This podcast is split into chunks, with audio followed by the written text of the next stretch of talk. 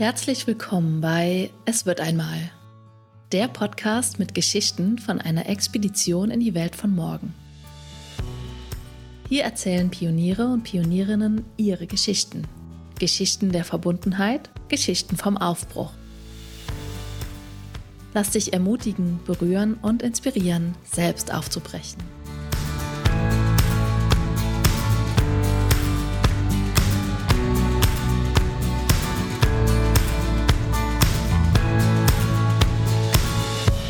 Herzlich willkommen zu einer kurzen Podcast-Episode, die ich aber trotzdem super gerne aufnehme.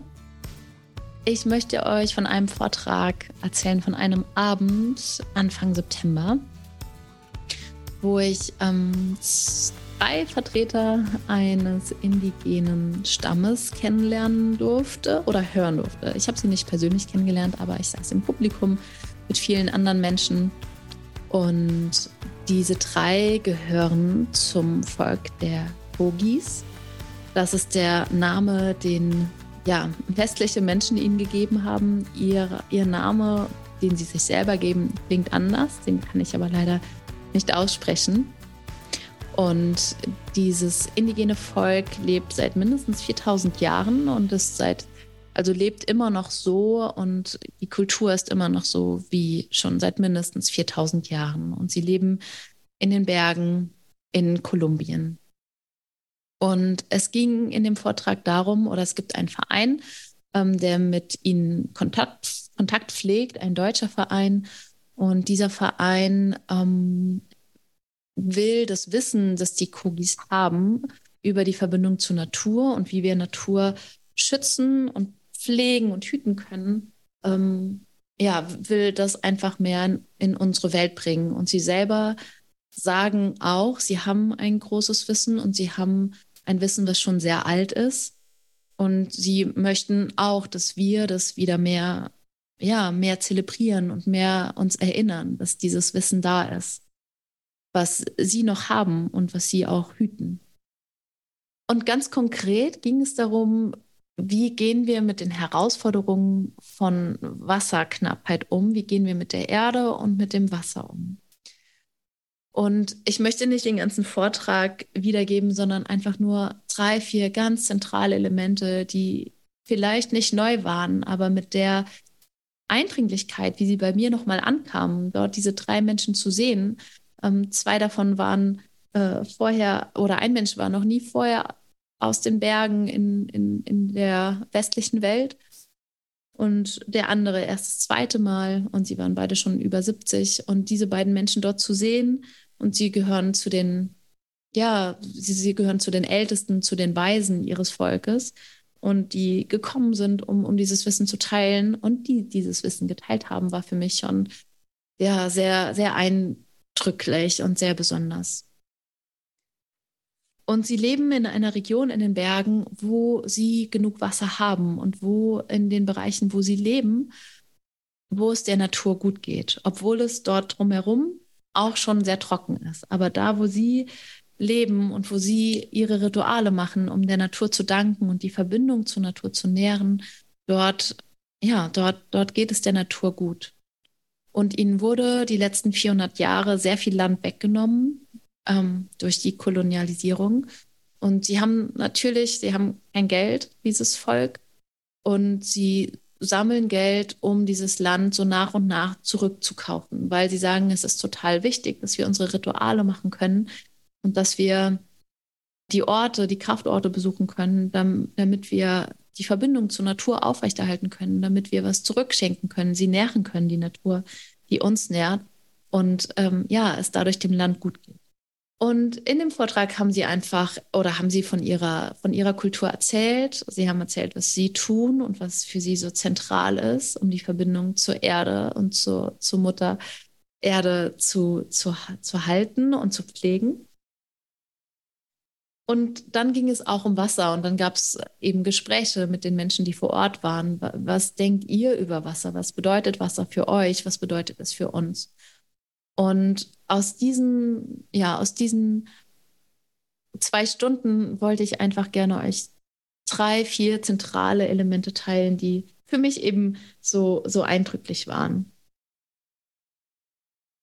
Und das Zarteste oder damit, wo, womit für mich einfach auch alles beginnt, ist überhaupt die Verbindung zu der mehr als menschlichen Welt, wie ich diesen Begriff von Elke und Aaron von Circle Weiß schon oft gehört habe, den Begriff zur Natur, zur Mitwelt, diese Verbindung wirklich zu pflegen. Und das bedeutet, mich überhaupt einlassen zu können, das um mich herum nicht einfach nur als Objekt zu sehen, was ich nutze, aus dem ich was rausziehe, um zu überleben, sondern als ein lebendes Wesen oder als mehrere lebende Wesen und Elemente, mit denen ich in Kontakt komme, auf die ich mich einlasse, mit denen ich mich verbinde. Damit beginnt das Ganze. Und sie haben an vielen, vielen Stellen geteilt, dass, ja, dass das für sie so selbstverständlich ist und dass daraus alles, alles weitere kommt. Alle Fruchtbarkeit, alle, alles Gute, was wir von der Natur bekommen, aber dass wir die Mutter, die uns nährt, dass wir sie eben auch zurücknähren müssen, damit ein Gleichgewicht da ist. Und ein weiteres Element nach dem Einlassen oder nach dem überhaupt Kontakt suchen und, und verbinden, ist ein, ein weiteres Element eben immer wieder zu danken und zurückzunähren. Zum Beispiel über Rituale wie Erntedankfest oder sie haben auch Rituale wie Tänze ähm, genannt. Also verschiedene Rituale, wo immer wieder wir danken und wir zurücknähren und wir etwas zurückfließen lassen, was wir bekommen haben. Und sie haben dann eben auch gesagt, ihr habt ja auch das Erntedankfest. Ihr kennt es ja, eure Kultur kennt es ja. Und sie haben recht. Und wir, Ursprünge und Wurzeln davon sind immer noch da, auch wenn wir sie oft ähm, ja, vergessen haben oder die Essenz davon natürlich nicht mehr so durchscheinen. Dann haben, abgesehen von dem Danken, sind es einfach insgesamt Rituale, die sie machen. Und das ähm, dritte Element, was ich hier noch nennen wollte, oder das vierte, ähm, also wir hatten einfach dieses Einlassen und auf überhaupt Verbindung schaffen, zuhören. Das nächste wäre eben Dankbarkeit, Ausgleich schaffen. Ich, das Wort Ausgleich haben sie auch immer wieder benutzt. Oder so wurde es übersetzt. Ausgleich, zurücknähren, Rituale. Das würde ich als zweites Element nehmen. Und das dritte ist aktives Hüten und Schützen. Und da haben sie verschiedene Beispiele genannt, wo sie wirklich, wirklich aufgestanden sind und gemeinsam mit ähm, Menschen aus Kolumbien, die nicht ihrem Volk angehören, demonstriert haben, als ein Hafen an einen See gebaut werden sollte und verschiedene Dinge.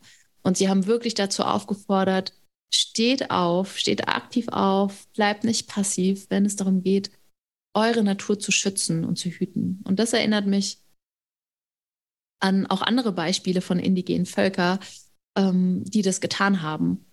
Und ich selbst persönlich ähm, habe immer wieder die Sorge bei Demonstrationen oder bei solchen Geschichten, dass ja, die vielleicht die, die anderen Interessen zu stark sein können und dann doch ähm, der Wald gerodet wird oder was auch immer. Und natürlich, das passiert.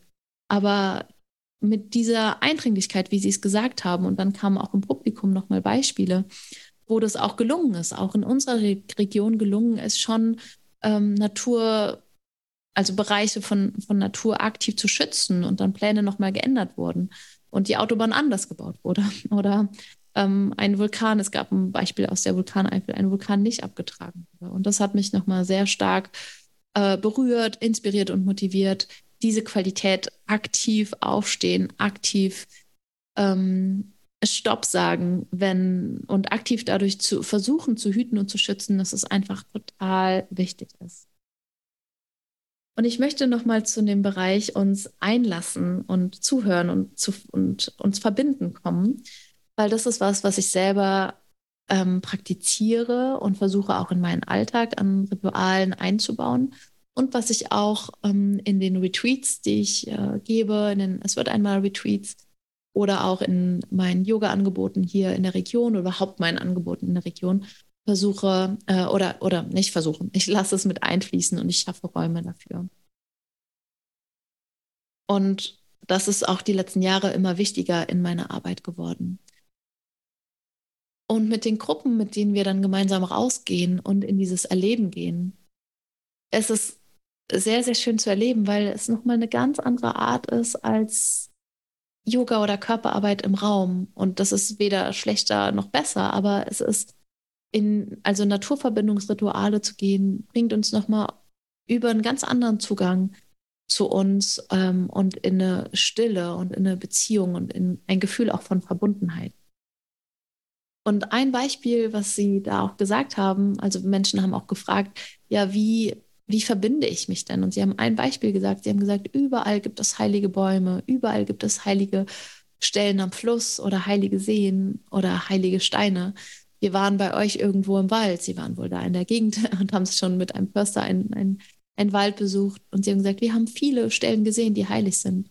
Und geht raus und entwickelt ein Gefühl oder sucht diese heiligen Orte, den, einen heiligen Baum oder einen, einen, einen Platz, der sich ähm, heilig anfühlt oder besonders anfühlt, der eine Ausstrahlung hat, hat. Und das sind Portale, um mit ihr, mit der Erde, zu kommunizieren oder leichter zu kommunizieren. Und dann bringt Dankbarkeit und nährt, bringt was Nährendes zurück, indem ihr einfach dankt, indem ihr ähm, ja vielleicht einen Apfel im Wald hinterlasst oder, oder Nüsse oder sowas. Also nährt sie zurück und, und kommt wirklich in Verbindung und dankt dann der, der Mutter. Und es wird was, ja, und es wird was verändern.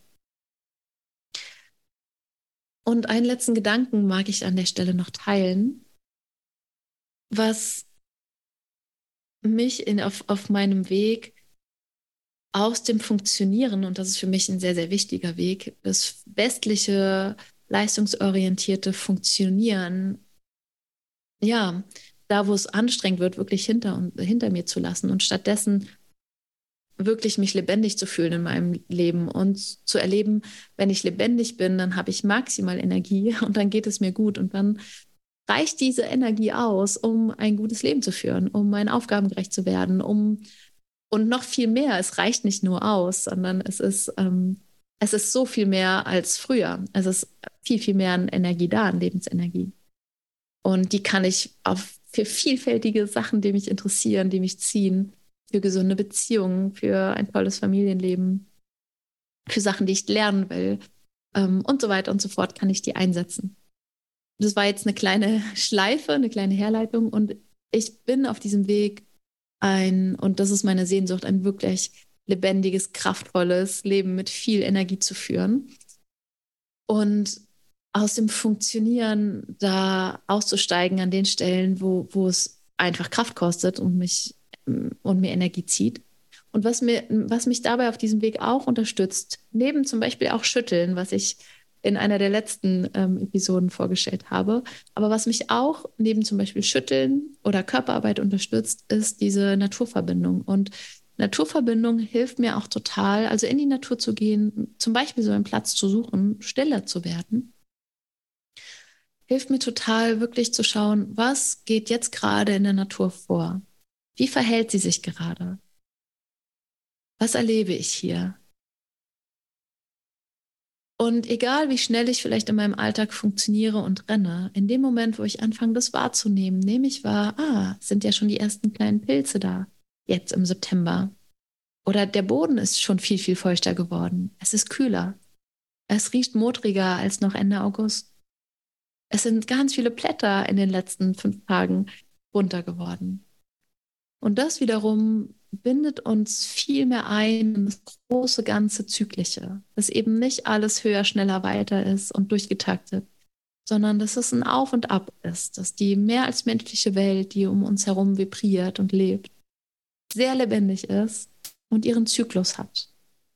Und es hilft mir auch, mein eigenes Leben als zyklisch zu fühlen und zu verstehen und ja, und mir jetzt zum Beispiel auch im Herbst zu erlauben, dem Zyklus von Loslassen, von nach innen zurückziehen mehr, den Sommer zu verabschieden, zu ernten, auch dem einfach Raum zu geben.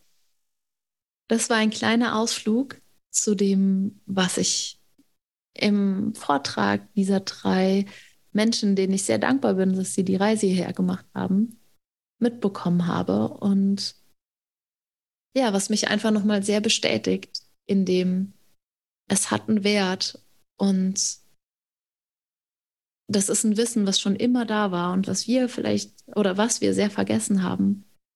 Und der Wandel, den wir uns wünschen, den wir brauchen für die Erde, der hat eben nicht nur mit Technologielösungen zu tun. Wir werden sowas wie Klimawandel oder die Krisen, die vielleicht noch kommen, wir werden das nicht nur mit Technologie lösen können, sondern da zeigt sich für mich auch wieder die Essenz auch von diesem Podcast. Es braucht, es braucht, glaube ich, wirklich einen Wandel in uns. Es braucht, ja, es braucht eigentlich wirklich wieder mehr Verbundenheit. Und aus einer Haltung von Verbundenheit unsere eigenen Leben leben und unsere Leben gut leben und uns lebendig und verbunden fühlen. Und das war für mich ähm, wieder einmal die große Botschaft.